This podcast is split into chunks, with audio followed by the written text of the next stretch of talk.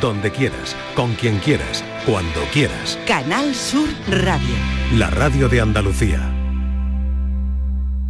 Aquadeus, ahora más cerca de ti, procedente del manantial Sierra Nevada, un agua excepcional en sabor, de mineralización débil que nace en tu región. Aquadeus Sierra Nevada es ideal para hidratar a toda la familia y no olvides tirar tu botella al contenedor amarillo. Aquadeus, fuente de vida, ahora también en Andalucía. Los productos andaluces de calidad diferenciada están reconocidos en Europa y en todo el mundo. Aceites de oliva virgen extra, vinos, frutas, hortalizas, jamones. Un placer excepcional que puedes vivir cada día. Busca los sellos de denominación de origen y disfrútalos. Genuinos, excepcionales, nuestros. Campaña financiada con Fondo Europeo de Desarrollo Regional. Andalucía se mueve con Europa. Unión Europea. Junta de Andalucía. Encuentros Carrusel Taurino. El jueves 9 de noviembre, Canal Sur te invita a conocer los pilares de la tauromaquia a través de la charla con José Antonio y Tomás Campuzano. Modera el presentador del programa Carrusel Taurino de Canal Sur Radio, Juan Ramón Romero. Desde las 8 de la noche en el Teatro Fundación Cajasol. Entrada libre hasta completar aforo. Encuentros Carrusel Taurino, con el patrocinio de la Fundación Cajasol. Canal Sur Radio.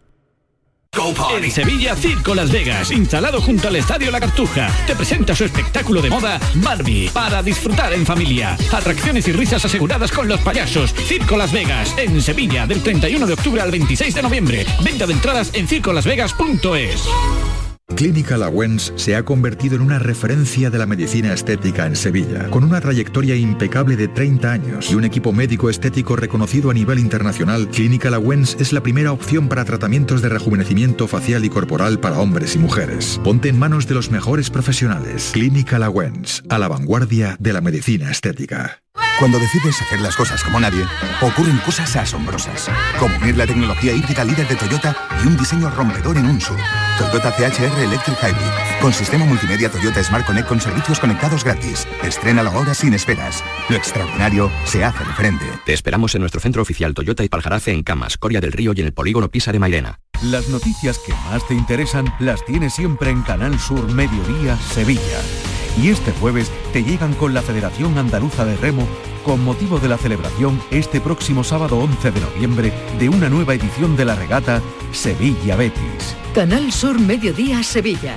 Este jueves a las 12 en directo desde el Club Náutico Sevilla. Con la colaboración de la Federación Andaluza de Remo. La infancia es una etapa crucial en el desarrollo de una persona, todos hemos pasado por ahí. La pediatría desempeña un papel fundamental en garantizar que nuestros niños y niñas crezcan de manera saludable. La pediatría abarca mucho, desde el cuidado del recién nacido hasta las preocupaciones que tenemos sobre el crecimiento y desarrollo de los niños, la nutrición desde que nacemos, las enfermedades comunes en la infancia. Bueno, vamos a hacer una parada en la bronquiolitis, que es una enfermedad respiratoria común en niños pequeños, especialmente en lactantes menores de dos años. Esta afección afecta, afecta a las vías respiratorias y, bueno, llamadas bronquiolos, ahora nos lo van a explicar muchísimo mejor, que son esas ramificaciones finitas de los bronquios en los pulmones. La bronquiolitis está causada generalmente por una infección viral, siendo el virus sincitial respiratorio el causante más común. Así que con esto les damos la bienvenida al espacio Por tu Salud. Por tu Salud, en la tarde de Canal Sur Radio. Y antes de entrar en el asunto, una neuroprótesis ayuda a caminar a un paciente de Parkinson. No podemos contar nada más positivo a esta hora, Patricia Torres. Hola Marilo, buenas tardes. Pues así es, Marc Gautier tenía graves dificultades para andar y la estimulación epidural dirigida en la médula espinal mejoró la funcionalidad motora y el equilibrio. Este avance, publicado en Nature Medicine, resalta el potencial del uso de este tipo de dispositivos para tratar los déficits de movimiento en personas con enfermedad de Parkinson. El paciente sufría caídas frecuentes y no podía andar con normalidad. En el pasado ya había intentado otros tratamientos, dado que convive con la enfermedad neurodegenerativa desde hace tres décadas. Después de ensayos en primates no humanos, es la primera vez que se prueba esta tecnología en una persona que ahora lleva dos años usando la neuroprótesis durante unas ocho horas diarias. Gregory Curtien y su equipo conjunto del Instituto Federal Suizo de Tecnología y el Hospital Universitario Lausana en Suiza han desarrollado una neuroprótesis basada en eléctrica epidural dirigida para restaurar la activación natural de las neuronas de las piernas que se interrumpe al caminar en personas con enfermedad de Parkinson. Pero ¿cómo funciona y han conseguido colocar esta neuroprótesis?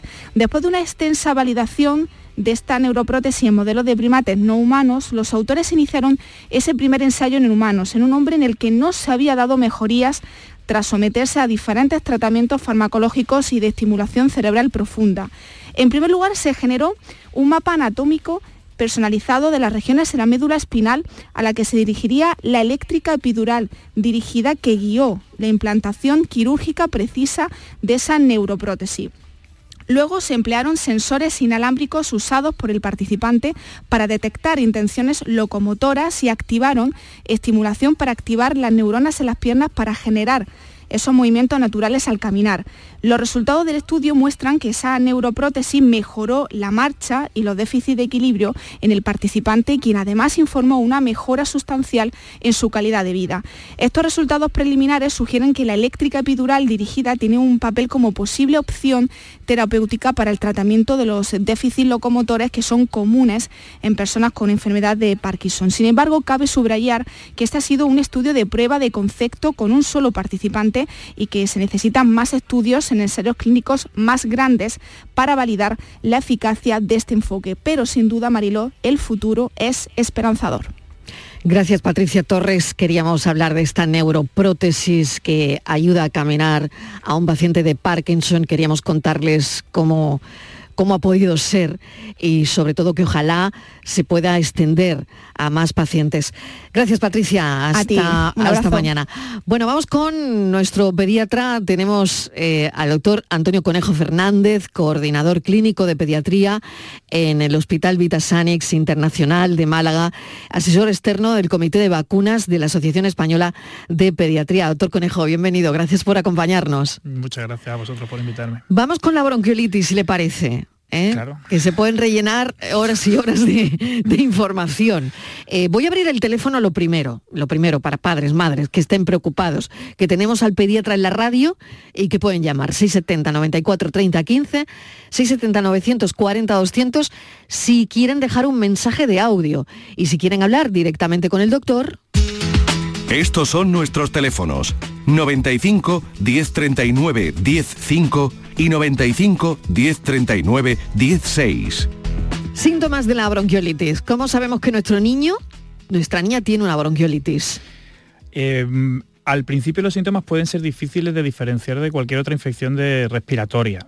Eh, en el sentido de que muchos de los síntomas pues son mm, eh, mucosidad, a veces fiebre, el niño está, como siempre que está malo, pues menos apetente, más, eh, con menos grado de actividad normal, pero el síntoma clave es quizá la dificultad respiratoria porque por esa obstrucción que de, de esos bronquiolos que comentabas antes, que son pues parte del árbol respiratorio, eso se llena todo de moco y al final eh, hace muy difícil que entre el aire en el pulmón y por tanto se produce una dificultad para respirar.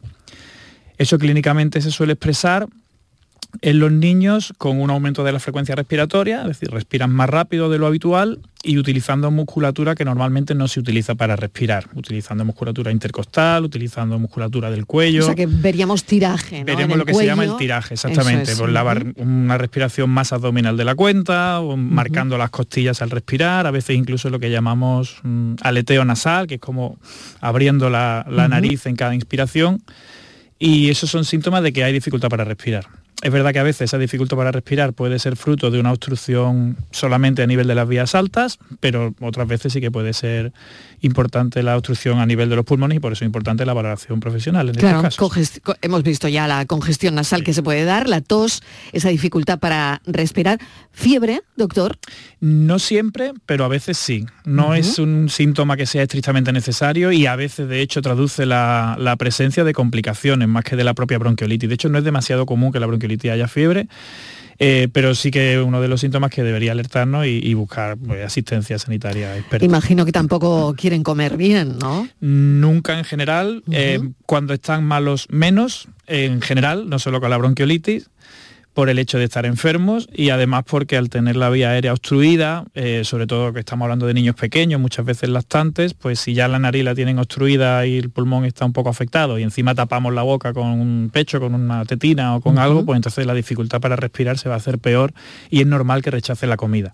De todas formas, aprovecho para decir que el hecho de que no quieran comer por un lado, es algo que suele preocupar bastante a las familias, pero que es totalmente normal que los niños no quieran comer cuando están malos, igual que es totalmente normal que los adultos tampoco quieran comer cuando están malos.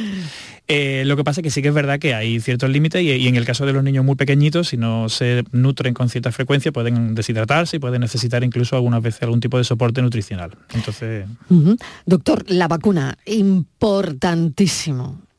Sí, para eh, los niños y bueno que, los padres sepan que pueden llevar a, vacunar a sus niños a sus niños ¿no? Eh, a ver eh, bueno primero no es una vacuna técnicamente exactamente es verdad es verdad no sé si merece la pena que digamos la diferencia. Claro que sí, claro que sí. básicamente cuando nos referimos a una vacuna, lo que hacemos es inocular en el organismo un, un, trozo del germen frente al cual pretendemos defender, o a veces el germen entero inactivado de tal forma que es nuestro sistema inmune el que genera una serie de anticuerpos, una serie de defensas para que la próxima vez que haya un contacto con este germen, pues esas defensas nos protejan frente a él. En este caso no es una vacuna porque lo que introducimos... Que nosotros lo llamamos vacuna. Los sí, no, yo le diré también vacuna por simplificar, porque Los padres y madres lo llamamos la vacuna de la de Es una, es una inmunización, pero es una inmunización que llamamos pasiva. Y se llama inmunización pasiva porque no el cuerpo, el sistema inmune, digamos, ahí no interviene. Lo que estamos inoculando es directamente el anticuerpo, directamente las defensas no, no, son, no es nuestro cuerpo el que produce las defensas, sino que estamos introduciendo las defensas. Eso, bueno, tiene la ventaja de que el efecto es inmediato y tiene la desventaja de que esas defensas se van mm, acabando y entonces pues tiene una duración determinada y por eso pues o sea que... cada año quizás como la de la gripe ¿no? aunque no sea una vacuna habría que claro, eh, eh, poner esa vacuna a los bebés o después de un tiempo ya no sería necesario porque el periodo de riesgo de un bebé con bronquiolitis cuando acaba doctor la bronquiolitis afecta a todas las edades. O sea, perdón, la bronquiolitis por concepto solamente se llama bronquiolitis cuando afecta a los menores de dos años. Pero la bronquiolitis es mucho más grave en los pequeñitos, por debajo quizá de los 12, 6, 12 meses. Eh, también se están viendo muchísimos casos graves desde hace mucho tiempo en pacientes en, tercera edad, en pacientes por encima de 60, 65 años, que eso es un campo que está ahora mismo en pleno desarrollo y que veremos vacunas también muy pronto frente a la bronquiolitis, vacunas de verdad en esta franja de edad pero es cierto que el periodo crítico serían los primeros 6-12 meses de vida. ¿Por qué tiene tanto peligro? Tiene tanto peligro porque en el niño pequeño, bueno, primero porque es muy prevalente. Todos los niños, todos nosotros hemos pasado, hemos tenido contacto con virus que producen bronquiolitis en los primeros años de vida, más de una vez seguro. Lo que pasa es que a no todos nos afecta por igual. Y tiene peligro porque ese virus respiratorio sincitial, que es dentro de los virus el que produce la gran mayoría de los casos, eh, produce una obstrucción de los pulmones por esa secreción de moco. Eh, entonces, cuanto más pequeño es el niño, el diámetro de, estos bronquiolos es más pequeño, con lo cual el grado de obstrucción es eh, mayor. Y esa dificultad respiratoria conlleva, por un lado, Mm, problemas para respirar y lo que llamamos una insuficiencia respiratoria que a veces puede necesitar incluso ingreso, se estima que... Exactamente, eso le quería preguntar, si siempre se termina ingresando, no no. siempre, no necesariamente, tiene que cumplir unas determinadas pautas, ¿no? La mayoría de los niños que tienen contacto con este virus lo pasan como un catarro normal sin más, hay un pequeño porcentaje de casos que varía, pero que se estima entre un 4 o 5% de los niños que se acaban ingresando en un hospital porque pueden necesitar oxígeno o pueden necesitar una sonda para alimentarse porque rechaza la comida y se deshidratan, o sufren una complicación, una sobreinfección bacteriana, una, neumonía, una otitis, una infección de orina que puede necesitar un tratamiento. Y de esos que se ingresan, pues entre un 4 y un 5% también puede acabar incluso en cuidado intensivo necesitando pues ventilación mecánica y medidas ya más agresivas, de tal forma que el, virus que produce más ingresos hospitalarios en menores de 12 meses es en todos los países el VRS. El...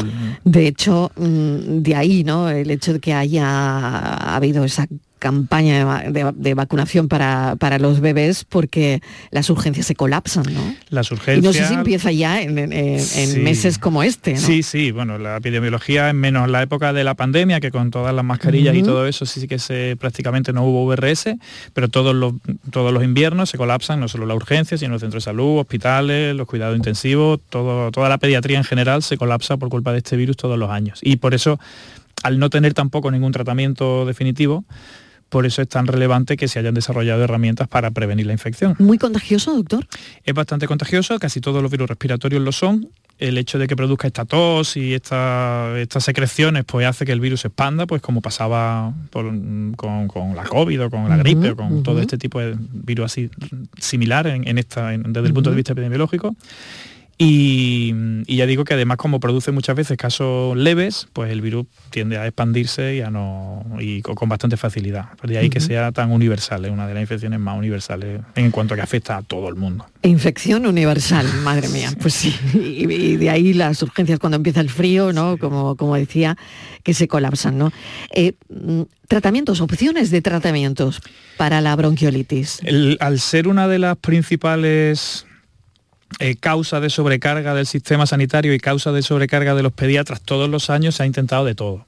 Lo que pasa es que, como también creo que hemos aprendido con la COVID, al ser una infección vírica, las opciones terapéuticas son muy pocas. No hay un antibiótico, no hay un fármaco que se haya demostrado realmente de utilidad a la hora de disminuir las complicaciones o de disminuir el curso de la enfermedad.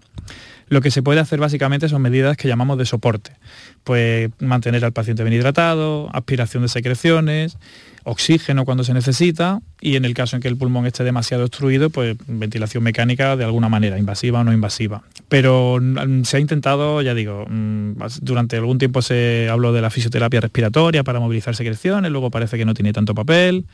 También se discute mucho el papel de los humidificadores, que aquí en Andalucía pues tampoco parece que tenga mucho sentido porque la humedad relativa ya es suficientemente alta como para no necesitar humidificadores y se han intentado muchas cosas. En algunos pacientes es cierto que ponemos aerosoles, algunos aerosoles de alguna medicación, que baja un poquito la inflamación de la vía aérea, pero eso tiene un, objetivo simplemente sintomático. Sirven para que el niño respire un poquito mejor durante un rato, pero no curan la enfermedad, ni disminuyen la incidencia de complicaciones, ni disminuyen nada. Es simplemente que el niño esté un poco más a gusto. Pero en tratamiento como tal curativo, pongo esto y la bronquiolitis se quita, no hay. Tenemos al pediatra en Por Tu Salud, doctor Antonio Conejo Fernández. Y pues, si quieren llamar, este es el teléfono, 6 y 21 minutos de la tarde. Estos son nuestros teléfonos. 95 1039 105 y 95 1039 16. Y doctor Conejo Fernández, ¿cómo afecta eh, la bronquiolitis eh, a largo plazo a la salud respiratoria de los niños que la padecen? Esta es la pregunta del millón, porque van a quedar, podrían quedar secuelas.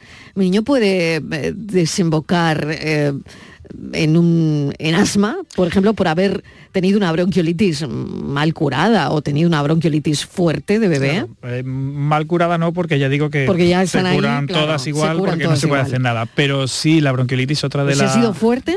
Sí. Mm. Eh, no está muy clara la relación entre la gravedad y, las secuelas, pero sí que el hecho de haber padecido una bronquiolitis durante los primeros meses deja predisposición a que, a que ese pulmón durante, generalmente es algo temporal, temporal me refiero a dos, tres, cuatro primeros años de vida en la mayoría de los casos, no en todos, sí que hay cierta predisposición a que los niños necesiten aerosoles en, como con cualquier contacto con otro virus catarral, que en cualquier niño sano pues produce un catarro y ya está, pues estos niños sí que tienen más riesgo de necesitar aerosoles durante los primeros años de vida. En la inmensa mayoría de los casos es algo limitado en el tiempo y a partir de los 2, 3, 4 años, como digo, esa necesidad de aerosoles desaparece, pero en otros casos sí puede condicionar la necesidad de aerosoles a más largo plazo.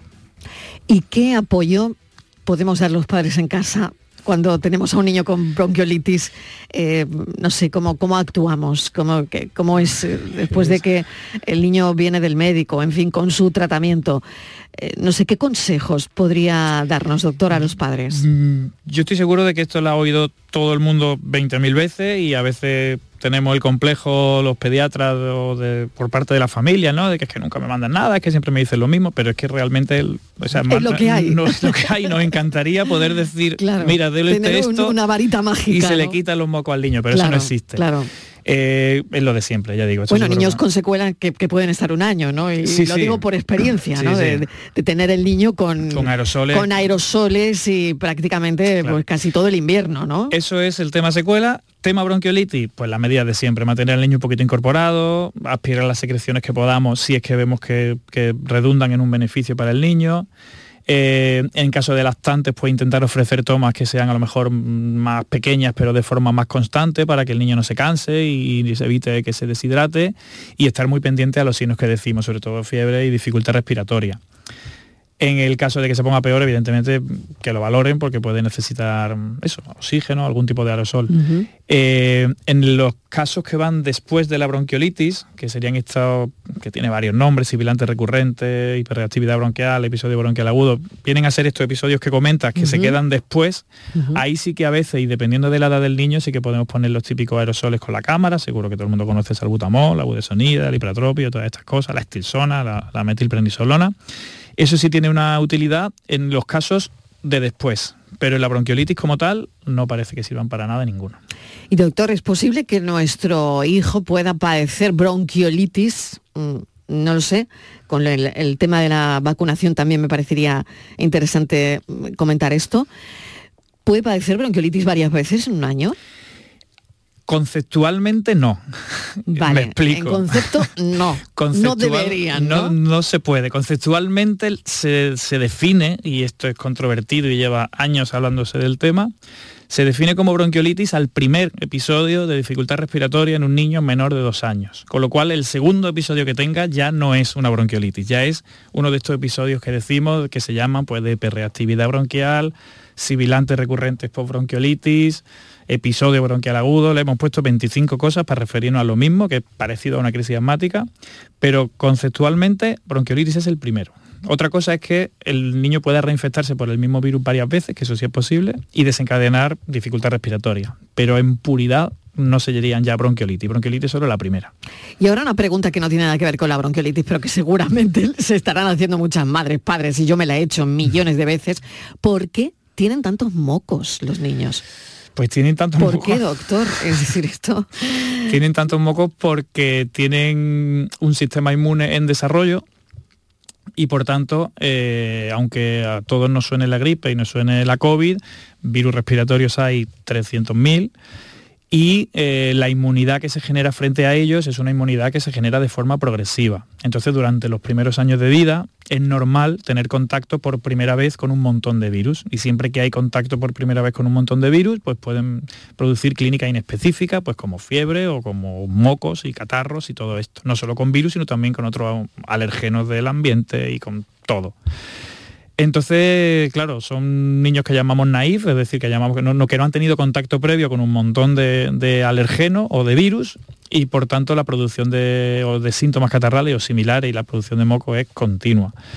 Eso en las sucesivas exposiciones a los mismos virus, ya como tenemos cierto grado de defensa, pues la sintomatología se va eh, disminuyendo. Además coincide que por una cuestión puramente física, la vía aérea del niño va creciendo también, el diámetro de todo se va haciendo mayor y por tanto el moco molesta menos porque la boca, los pulmones, todo es más grande y a una misma cantidad de moco mm, la repercusión clínica es menor, pero es una característica normal de los niños dentro de, o, perdón, fuera de estos casos de dificultad para respirar es algo incluso positivo. Hay muchas experiencias, muchas teorías higienistas que se llaman, que han demostrado ya que el no exponerse a los virus y el exceso de higiene va a condicionar un sistema inmune poco entrenado y eso está relacionado de forma directa con el desarrollo de patologías autoinmunes en la edad adulta, del tipo pues del asma, de la dermatitis y de todas estas cosas. Así que es bueno que los niños tengan moco, es bueno que los niños estén sucios y estén eh, rodeados de un entorno que les permita un correcto desarrollo del sistema inmune dentro de unos límites obvios y razonables. No tampoco, no quiero que se me malinterprete tampoco. No, no, totalmente me ha quedado, mm, vamos, clarísimo, totalmente claro, ¿no? Eh, pues no sé si hay alguna recomendación más que yo no le haya preguntado por la bronquiolitis, eh, pero pues mira, que considere importante. A ver. Una lucha, entre comillas, que a veces tenemos, tanto a la hora del nacimiento, pero sobre todo en estas fechas, es el tema de las visitas y de... Eh, una recomendación, aparte de, por supuesto, correcta higiene de manos, evitar el contacto con personas con síntomas respiratorios, evitar, por supuesto, la exposición al humo del tabaco a cualquier edad, todos esos son factores que van a empeorar la salud general, pero en concreto la bronquiolitis también. Eh, al ser una enfermedad infecciosa, el hecho de reunir a mucha gente bajo un mismo techo, en la típica visita de 200.000 personas que se hacen cuando el niño nace, eso son ganas, y en estas fechas son ganas Totalmente de, acuerdo. ¿eh? Yo, he sido una madre bastante estricta para cuando he dado a luz y es verdad que la gente tenía muchas ganas de ir a verte, pero eh, yo siempre decía, hasta que mi bebé no esté vacunado, no lo beséis, por favor. Eso es algo importante, yo entiendo. no, no, sé, esto cuesta decirlo, doctor. Esto cuesta, decirlo. porque todo el mundo se quiere comer a besos al bebé. Y es lógico porque eh, tiene un factor social evidente, pero desde el punto de vista epidemiológico... yo estaba deseando hacerle la pregunta ¿eh? y, que usted conteste si verdaderamente cuando está el bebé recién nacidito ahí, que todo el mundo eh, quiere ir a verlo, em, si esto está bien, regular o, deberíamos contenernos un poquito lo de besar a los bebés. Mm, vamos, desde un punto de vista epidemiológico y microbiológico es horrible. Es horrible. no hay que besar a los bebés. No, no hay, que, no hay ni que entrar. Es decir, eh, compartir techo, respirar, eh, como digo, personas adultas que han pasado, que tienen contacto con muchos virus, que a ellos les da igual, que no son asintomáticos, en un espacio pequeño con un niño naif, con este sistema inmune que no ha tenido contacto con nada. Recién nacido. Recién nacido o de pocos meses, eh, sobre todo en esta fecha, de cenas de Navidad, de cenas de comidas familiares, es, son ganas de que el niño coja una bronquiolitis o algo peor y acabe. Entonces, sí. Que nada de besos a los bebés. Nada de besos, pero como ni compartir, si fuera, si fuera por mí, ni compartir habitación de los, de los primeros. Pues no podemos dar la mano, doctor, hasta que el niño no, no tenga, bueno, pues haya madurado un poquito ese sistema inmune y esté más tiempo en el mundo, ¿no? o sea, he dicho ¿Cuánto sería? Tres, cuatro semanitas, ¿no? Mm, un poquito más. Yo ahora en invierno quizá lo alargaría un poquito, un poquito. cinco o seis semanas. Esto es una cosa. no es poner tanto al bebé. Sí, algo arbitrario. vamos a tener tiempo. Sí, luego al revés, luego lo que he dicho, eh, esterilizar biberones, que el niño no tal, eso mm, no, eso no se debe hacer. Eso lo que he dicho antes, niño sucio. Claro, claro. Pero durante las primeras semanas de vida, que se desarrollan la mayor parte de las complicaciones, en lo suyo es evitar el contacto con, potenciales fuentes de contagio. Totalmente cierto. Eh, si me permite, vamos a las vacunas que, bueno, como asesor externo del Comité de Vacunas de la Asociación Española de Pediatría, me interesa mucho hablar pues, de esas vacunas recomendadas para los niños, por ejemplo, en su primer año de vida. ¿no? ¿Por qué son importantes, doctor? Son importantes porque eh, casi todas tienen un... porque protege frente a un tipo de enfermedad, frente a varias, a bastantes enfermedades, que son potencialmente graves frente a las que a veces no tenemos un tratamiento específico, como puede pasar, por ejemplo, ahora con la bronquiolitis, y eh, porque suponen un elevadísimo riesgo de complicaciones y en las primeras edades de la vida, pues todavía peor. ¿no? Hemos tenido recientemente, antes de la COVID, eh, hemos tenido recientemente brotes de tosferina, por ejemplo, que han hecho que ahora, desde hace ya bastantes años, se vacuna a la embarazada para proteger al niño durante las primeras semanas de vida. Y la tosferina es una enfermedad que puede ser devastadora en las que primeras parecía que estaba erradicada y no. ¿eh? No, enfermedades erradicadas, a día de hoy hay una que es la viruela. Las demás enfermedades no están erradicadas. Y eso de las vacunas se suele decir que, pues que, que, o que, uno de los problemas que tienen es que son demasiado buenas. ¿Qué, significa esto? Esto significa que cuando las ponemos eh, casi desaparecen las enfermedades frente a las que protegen, las que no desaparecen, que son la mayoría, eh, solamente aparecen muy esporádicamente o en formas leves, y entonces como sociedad tendemos a olvidarnos de ellas. Y entonces empezamos a prestarle atención a otras cosas, como los potenciales efectos adversos de las vacunas, que las tienen, pero que son totalmente, mm, hay que tenerlo en cuenta, pero que no, es lo más importante. Y, entonces empezamos a banalizar o empezamos a quitar importancia a estas vacunas. ¿Por qué es importante ponerlas? Pues porque yo estoy seguro de que casi nadie de los oyentes conoce a alguien con polio. La polio no está erradicada, es verdad que solo queda en un par de países, pero en España sí está erradicada. Pero es importantísimo contarle a la gente que no está erradicada. No está erradicada la, difteria. Hace unos cuantos años tuvimos un caso fatal también muy mediático en Barcelona de un niño no vacunado. Toda su clase estaba vacunada, él no, él falleció, los demás no. Eh, y son enfermedades porque muchas veces no se consigue la erradicación del germen, se consigue que nosotros tengamos contacto con los distintos virus y bacterias, la circulación del germen no se detiene, lo que se detiene es la enfermedad. Entonces, en cuanto bajamos un poquito la guardia y dejamos de vacunar, la enfermedad resurge.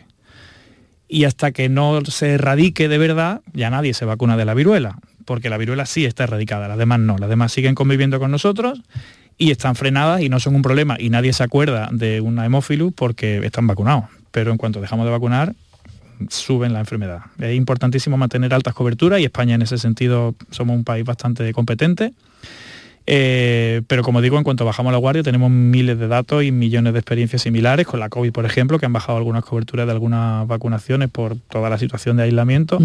Hemos visto resurgir algunas enfermedades, tuvimos brote de sarampión hace poco en Europa y, es fundamental mantener esta defensa porque la enfermedad natural siempre va a tener muchísimo más riesgo y muchísimos más problemas que la vacunación. ¿Qué brotes nos amenazan ahora mismo o amenazan a nuestros niños? ahora mismo, eh, pues están empezando a verse casos también de toferina otra vez, precisamente. Eh, brotes así ahora mismo, mm, ya digo, la COVID sirvió, entre comillas, para frenar casi todo lo que había, porque en el momento de la COVID había un brote bastante gordo de sarampión, pero todas las medidas de aislamiento de las enfermedades eh, Fíjese, doctor, qué curioso el sarampión, ¿eh? El sarampión sigue. Que, sí, había, no sé, creo que había pocos casos, ¿no? Hasta que. Hay pocos, pero, pero, pero, porque. Eh, pero están ahí, ¿no? Claro, a eso voy. Hay pocos porque estamos vacunados. Claro.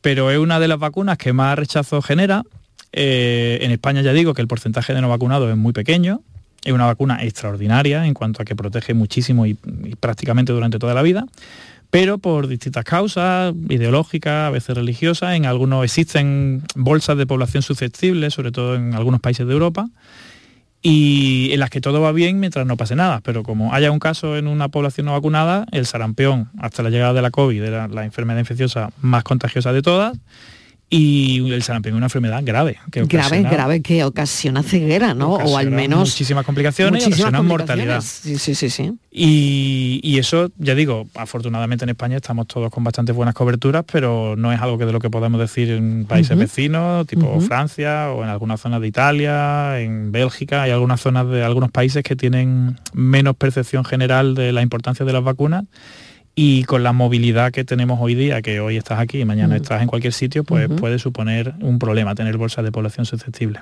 Tuberculosis, doctor, ¿se han visto casos? Siempre. Siempre, en niños. siempre sí. En niños. La tuberculosis es una de las infecciones, sí, sí, a veces llama la atención decirlo cuando lo diagnostica o cuando vienen eh, algún familiar diciendo, me han diagnosticado tuberculosis a mí, ¿qué hago con el niño? Eh, pero sí, sí, la tuberculosis, eh, y una de las causas, no es la única, es precisamente que no tenemos una vacuna especialmente buena frente a la tuberculosis. Tenemos vacunas que protegen frente a casos graves de tuberculosis, la BCG, que se lleva poniendo años, lleva más de 100 años poniéndose esta vacuna, ahora en España ya no se pone, y precisamente, ya que me lo dices, pues tenemos un equipo español desarrollando una vacuna nueva frente a la tuberculosis que parece bastante prometedora, aunque todavía no está comercializada, y veremos a ver si eso tiene luego algún impacto en la, clínica. Pero la tuberculosis no hemos, una de las, por ejemplo, de las que no hemos conseguido quitarnos de encima nunca. Se ve menos porque hay más factores de higiene y de nutrición y de desarrollo general de... ¿Por qué se da, doctor, la tuberculosis? Es pues por una infección, es una suma de factores. La, es una infección por una bacteria, un tipo de bacteria que se llama micobacteria, Y, se contagia pues también por vía aérea, igual que se puede contagiar de forma parecida, no exactamente igual, pero de forma parecida a la que se puede contagiar el, el VRS, por ejemplo. Es verdad que esa tuberculosis, esa micobacteria puede permanecer ahí en el, generalmente en el pulmón o en los ganglios, que son a las zonas donde más afecta durante muchos años, porque el sistema Como inmune... latente, ¿no? Sí, eh, porque el sistema inmune es capaz de controlar la infección y uno puede no darse cuenta de que la tiene y luego a raíz de, lo que llamamos una inmunosupresión, una bajada de defensa, que puede ser por algún tratamiento frente al cáncer o frente a alguna enfermedad autoinmune o simplemente por la edad, pues puede brotar y puede mm, dar, dar síntomas, un contacto con una tuberculosis que a lo mejor el contacto fue hace, yo qué sé, 10 años y resulta que la clínica me está dando ahora. Pero por eso es tan difícil de controlar, porque los tiempos son muy difíciles de manejar y no es tan fácil como hacer algo ahora y ya está, sino que eh, puede tardar mucho tiempo en dar la cara. Paperas, ¿se ven, doctor? Se ven, se ven. Se ven también. Hay un caso, por ejemplo, muy típico de, en el que la vacunación previene los casos graves las paperas son o eran, son una enfermedad grave.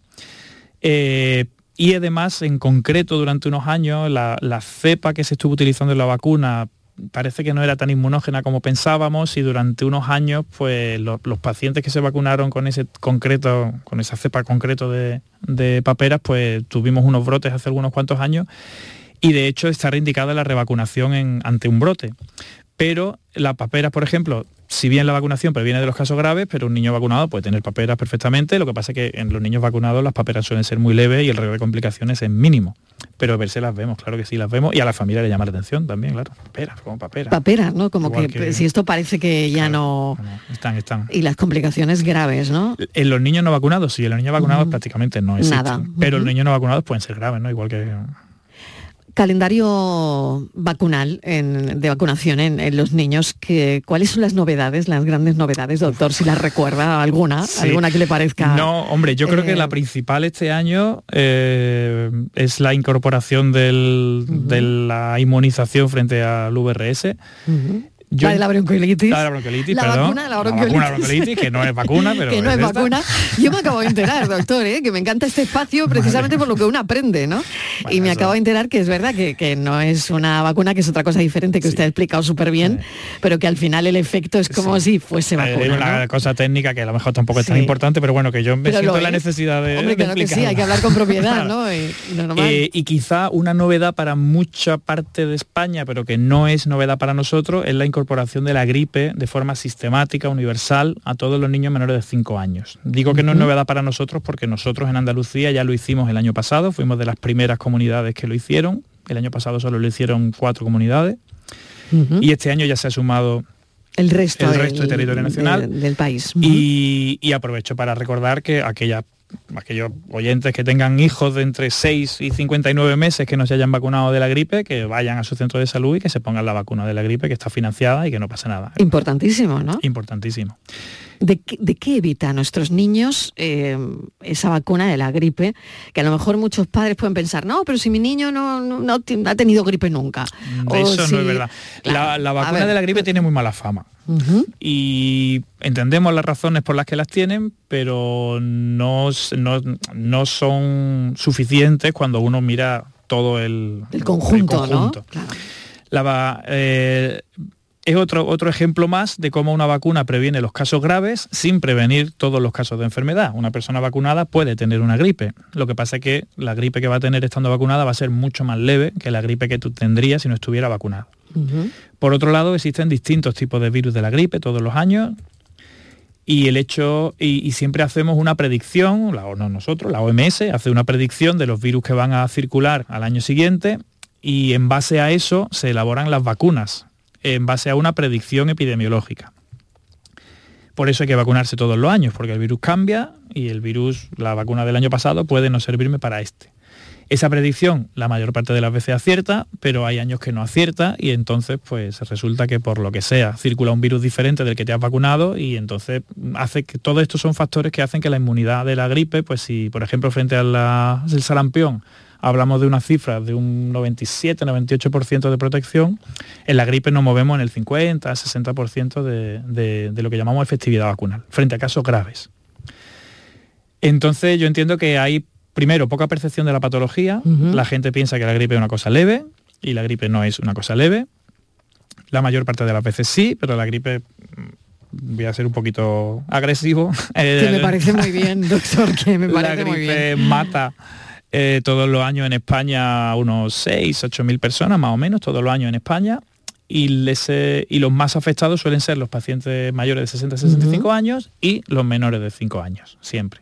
A veces igual, y a veces un poquito más los niños y a veces, casi siempre, un poquito más los mayores. Lo digo porque todavía en los mayores la gente tiene cierta percepción, pero eh, creo que la población general, y lo que es peor, muchos sanitarios y muchos pediatras no, no ven las gráficas y no ven que el número de ingresos por gripe o el número de que lo vayan mirando de eh, casos publicado en, la web del ministerio todas las semanas todas las semanas sale la cifra. Claro que sí. Pues los ingresos por gripe en niños son muchas veces similares o superiores a los ingresos por gripe en adultos y de hecho ya, ya últimamente tenemos datos y se estima que la gripe puede matar, esto ya son cifras más bajitas, pero puede matar hablo de matar así, ¿vale? Me, perdonáis. no, hay que hablar, hay que llamar a las cosas por su nombre.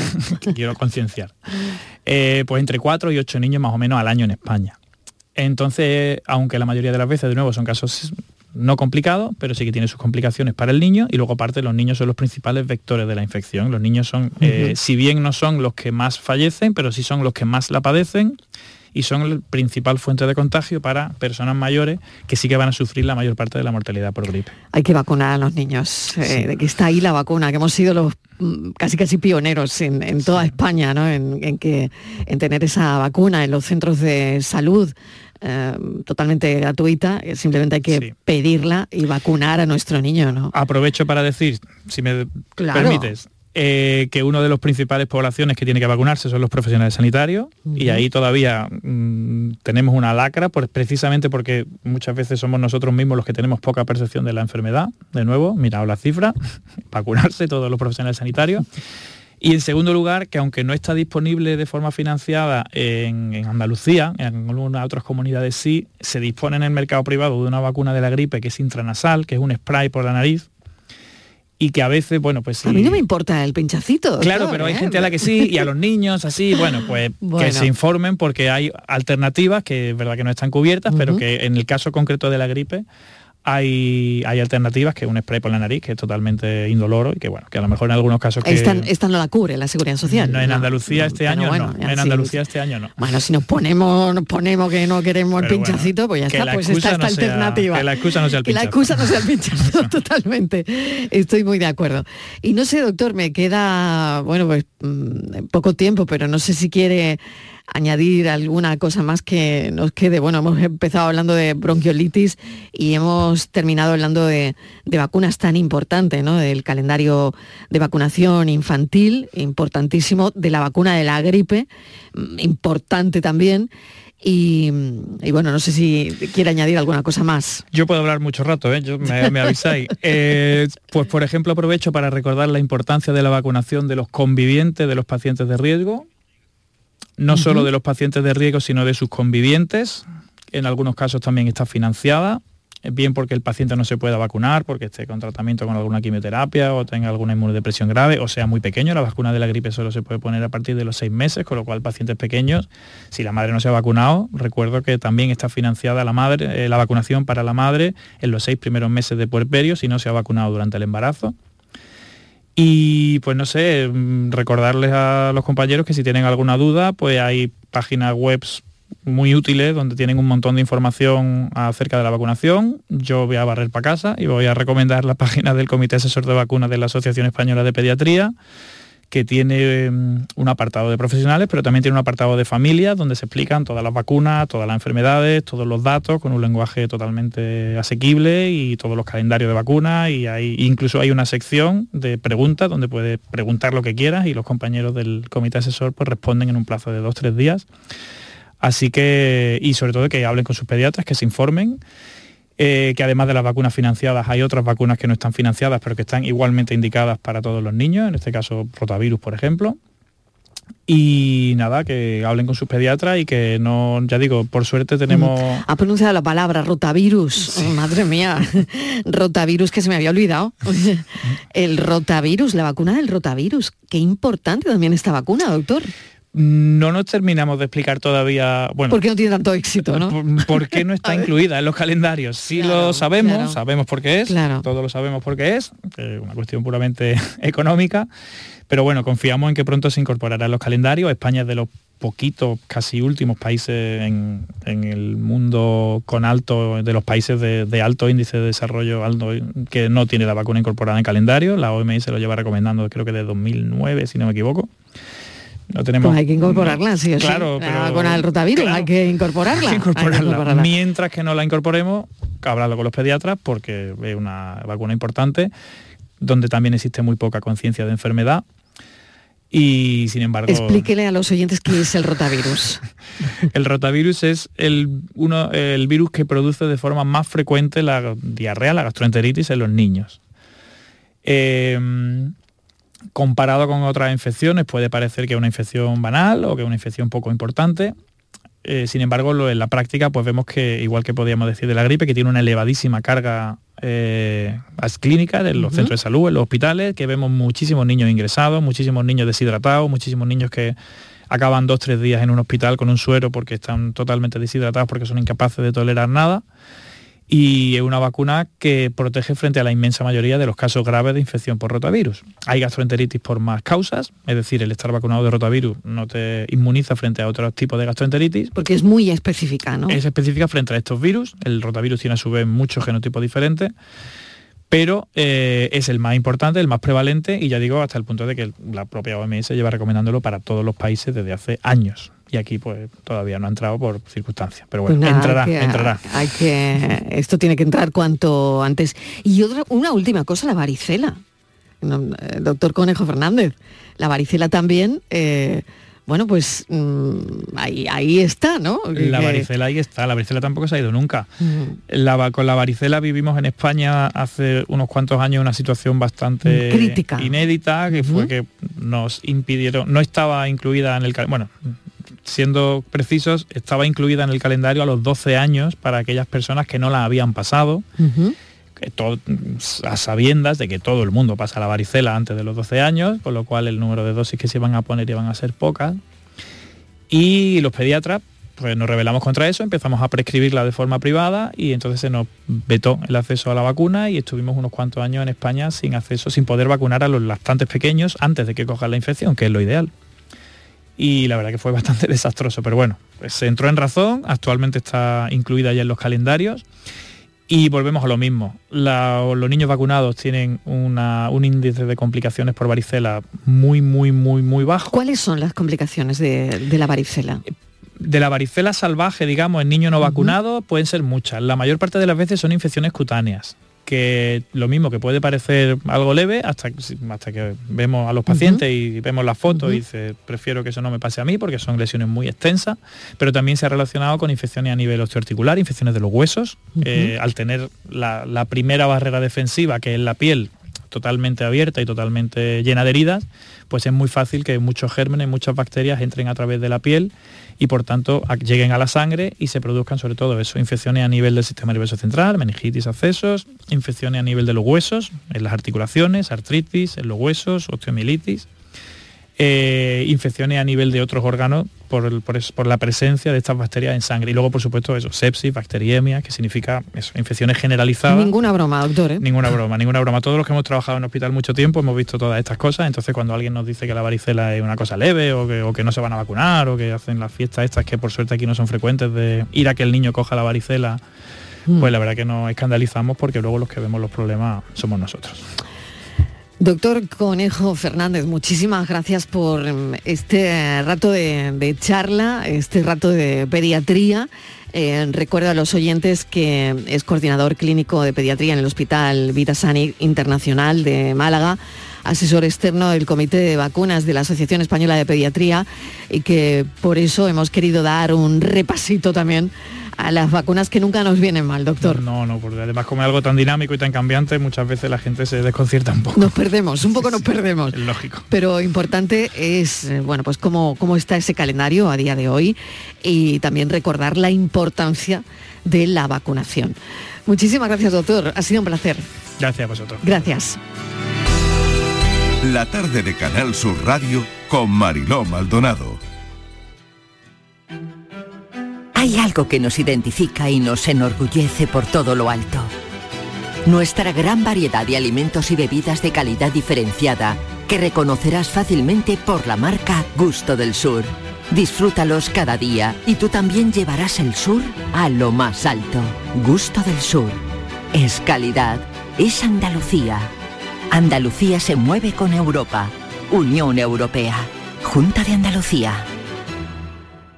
Disfruta el mes de Black Friday con Social Energy. Llévate 200 euros en tu batería virtual con Quiroluz, con seguro todo riesgo incluido los dos primeros años y grandes descuentos con hasta 25 años de garantía en todas nuestras instalaciones de primeras marcas. Pide tu cita al 955 44 11 11 o socialenergy.es y aprovecha las subvenciones disponibles. La revolución solar es Social Energy. El resumen de la actualidad del día, con toda la información y la última hora del deporte, el análisis de la economía que tanto te afecta, las entrevistas que te aclaran lo que pasa. Todo lo que necesitas saber para estar informado lo tienes en el Mirador de Andalucía, de lunes a viernes, desde las 7 de la tarde con Natalia Barnés. Contigo somos más Canal Sur Radio.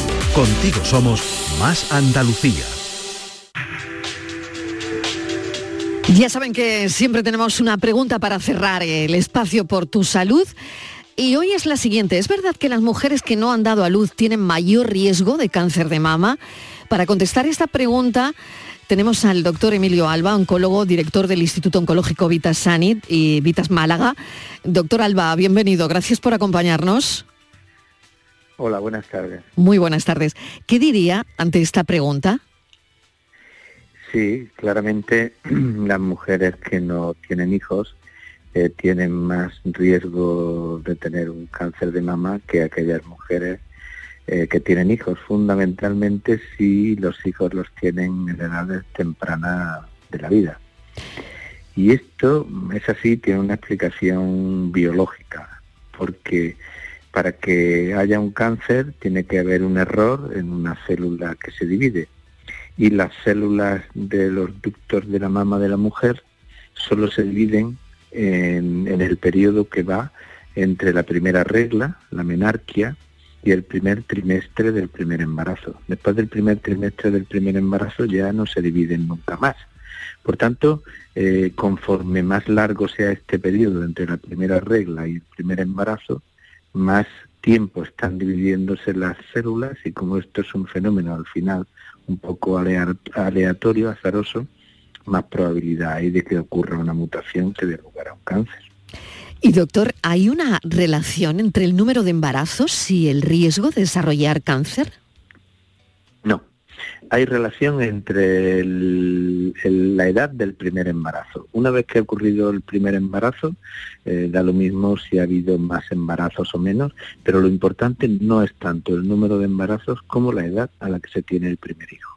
¿Influye la lactancia materna en la reducción del riesgo de cáncer en mujeres que han tenido hijos?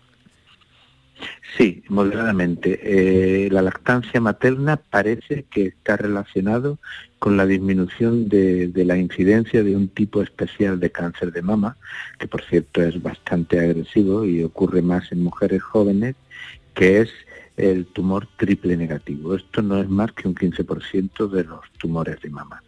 En las mujeres que ah, tienen o dan lactancia natural parece que el riesgo de este tipo de tumor es un poco menor. Pero para el cáncer de mama normal, eh, digamos normal, aquel que ocurre en mujeres alrededor de los cincuenta y tantos hasta los setenta y tantos años, tiene menos importancia. Es más importante lo que, lo que he referido.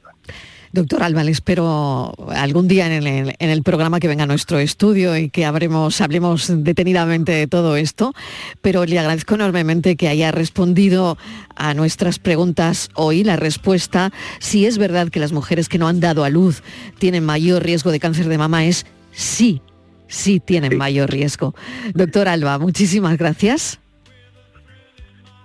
Pues muy buenas tardes, gracias a ustedes. Un saludo. El doctor Alba es oncólogo, director del Instituto Oncológico Vitasani y Vitas en Málaga.